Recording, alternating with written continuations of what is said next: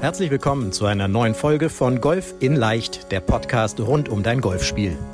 Egal ob Trainer, Freunde oder YouTube-Kanäle, Während es unendlich viele Tipps für das eigene Golfspiel gibt, so ist es umso schwerer, genau die richtigen Ansätze und Übungen systematisiert ins Training einzubauen, um das eigene Spiel wirklich nachhaltig zu verbessern.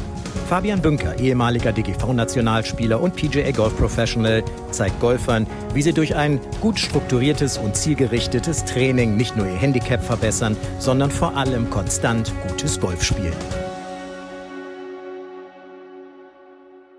Herzlich willkommen zu einer neuen Podcast-Folge deines Lieblingspodcasts. Hier ist der Podcast Golf in Leicht rund um dein Golfspiel und heute mit einer Regenfolge. Ja, einer Folge, die sozusagen ins Wasser gefallen ist.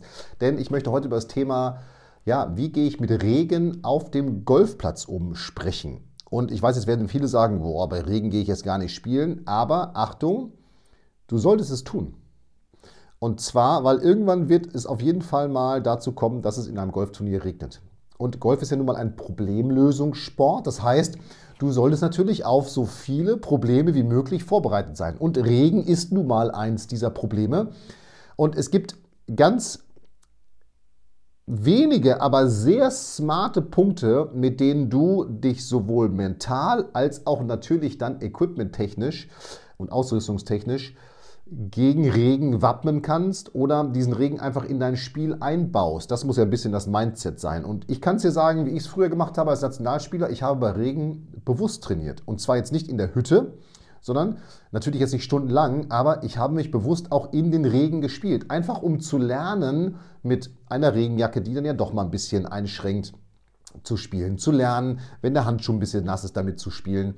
Einfach auch äh, mich daran zu gewöhnen, dass es einfach von oben nass ist. So ist es nun mal. Kann man eben manchmal nicht verhindern. Und das Gemeine beim Golfsport ist ja, selbst wenn es jetzt mal auf der Runde regnet, natürlich darf ich mich, und wenn du jetzt einen Caddy hast, so wie so ein Tourspieler, Tourspielerin, dann sieht man ja, dass die den Regenschirm so lange wie möglich über den Spieler halten. Aber sobald du schlägst, darfst du keinen Regenschirm mehr über dir haben. Das heißt, es gibt irgendwann bei Regen einen Punkt, wo du faktisch nass wirst. Ob du jetzt einen Caddy dabei hast, ob du einen Elektro-Trolley dabei hast, wo du so einen Regenschirmhalter hast, ob du so einen Superschirm hast, irgendwann wird es einen Punkt geben, wo du nass wirst. Und wo du dich daran gewöhnen musst, dass du mit diesen Umständen irgendwie klarkommen musst.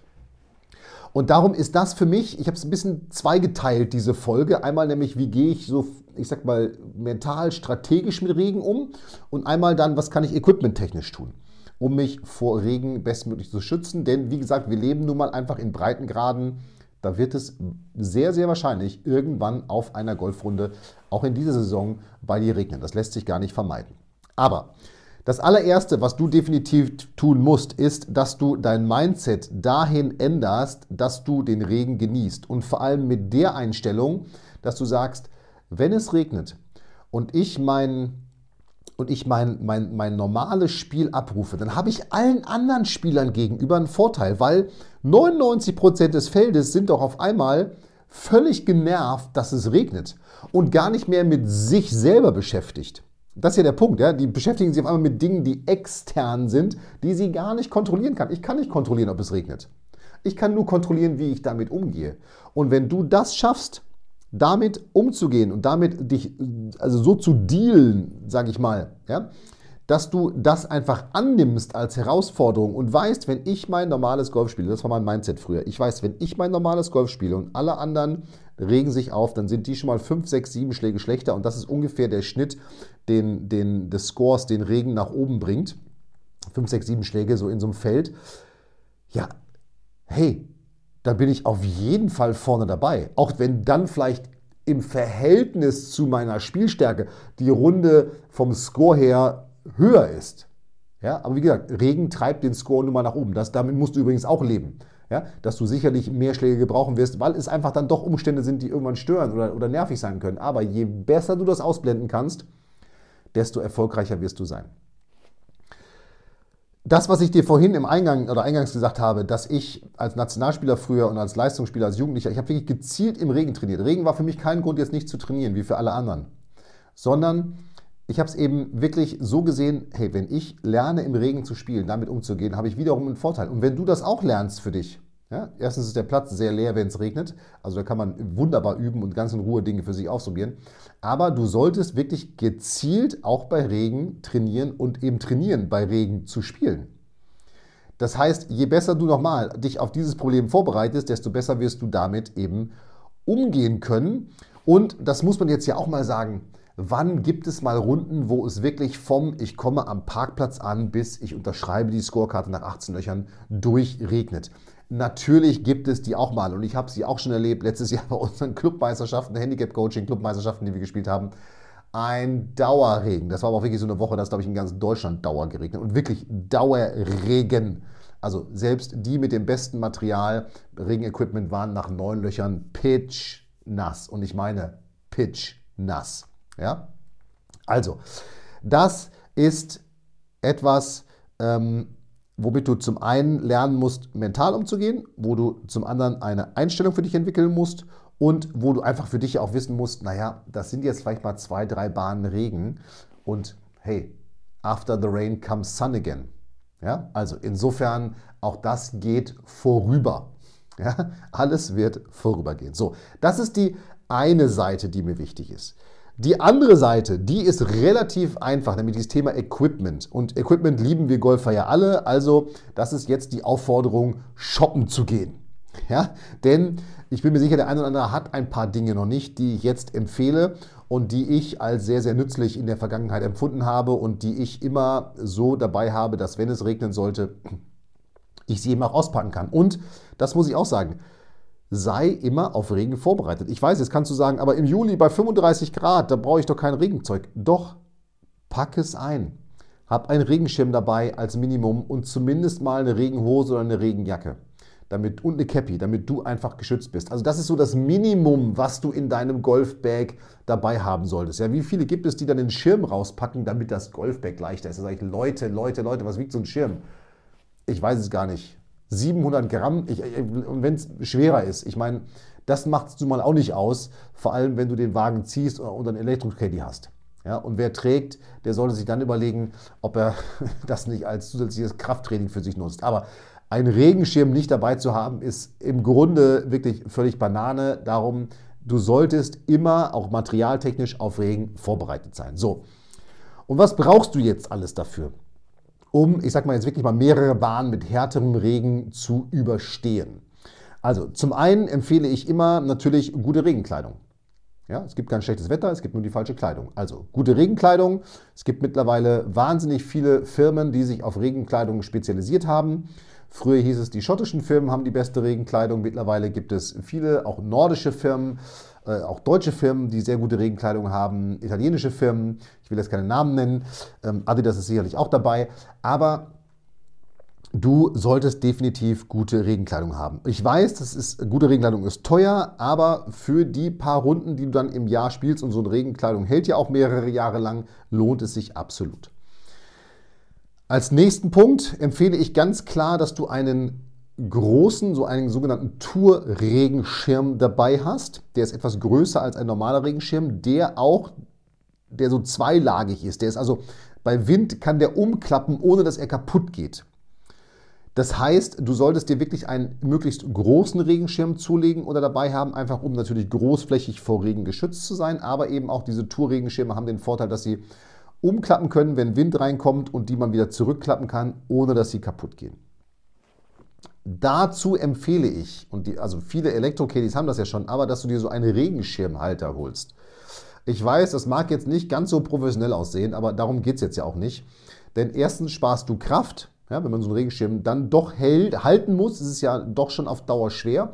Und zweitens kannst du dann deine Hände trocken und warm halten, wenn es so regnet weil du einfach dann dieses Teil in diesen Schirmhalter steckst und dann kannst du darunter laufen ja, und du kannst deine Hände entsprechend warm halten. Darum empfehle ich dann auch, wenn du wirklich in so einem Dauerregen von Anfang an auch spielst, am besten diese Winterhandschuhe dabei zu haben, die innen so ein Vlies haben, die sind wunderbar warm und damit kannst du deine Hände warm halten. Denn es gibt ja nichts Schlimmeres, finde ich, als dann kalte Hände auf dem Golfplatz. Wenn du Elektro-Caddy hast, hilft es auf jeden Fall auch. Es ist aber keine Pflicht, dir jetzt einen zu kaufen, aber natürlich hast du dann auch nochmal mehr die Hände frei, weil dieses Ding eben automatisch fährt. Was du definitiv dabei haben solltest, ist so eine Regenhaube, die man über das ganze Bag ziehen kann. Oder du hast eben ein entsprechend wirklich regen- oder wasserdichtes, nicht nur abweisendes, sondern wasserdichtes Bag. Da gibt es ja, ich glaube, so und so viel Säulen Wasser verträgt ein Bag. Da weiß ich das jetzt nicht, was die beste Säule ist sozusagen. Das ist, glaube ich, die, die Fachtermini dafür. Das findest du aber, diese Beratung bekommst du aber in jedem wirklich guten Pro-Shop, in jedem guten Online-Shop auch da würde ich einfach dann in den Pro-Shop reingehen und mich da entsprechend beraten lassen. Denn bei diesem Bag brauchst du definitiv, und das haben auch immer mehr Bags, das finde ich wirklich sehr, sehr gut, so regendichte Reißverschlüsse.